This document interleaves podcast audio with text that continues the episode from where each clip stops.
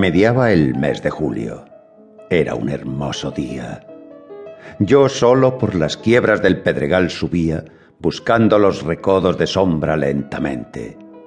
A trechos me paraba para enjugar mi frente y dar algún respiro al pecho jadeante, o bien, ahincando el paso, el cuerpo hacia adelante y hacia la mano diestra vencido y apoyado en un bastón a guisa de pastoril callado, trepaba por los cerros que habitan las rapaces aves de altura, hollando las hierbas montaraces de fuerte olor, romero, tomillo, salvia, espliego. Sobre los agrios campos caía un sol de fuego.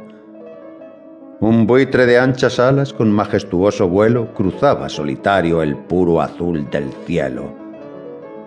Yo divisaba lejos un monte alto y agudo, y una redonda loma cual recamado escudo. Y cárdenos alcores sobre la parda tierra, harapos esparcidos de un viejo arnés de guerra. Las serrezuelas calvas por donde tuerce el Duero para formar la corva ballesta de un arquero en torno a Soria. Soria es una barbacana hacia Aragón que tiene la torre castellana Veía el horizonte cerrado por colinas oscuras, coronadas de robles y de encinas, desnudos peñascales, algún humilde prado donde el merino pace y el toro arrodillado sobre la hierba rumia. Las márgenes del río lucir sus verdes álamos al claro sol de estío, y silenciosamente lejanos pasajeros, tan diminutos, carros, jinetes y arrieros cruzar el largo puente, y bajo las arcadas de piedra ensombrecerse las aguas plateadas del Duero. El Duero cruza el corazón de roble de Iberia y de Castilla.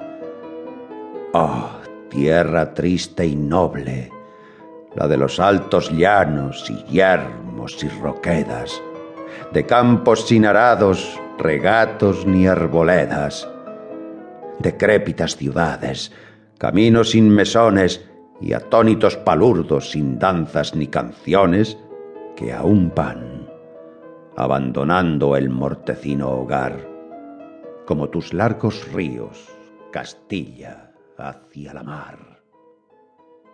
Castilla miserable, ayer dominadora.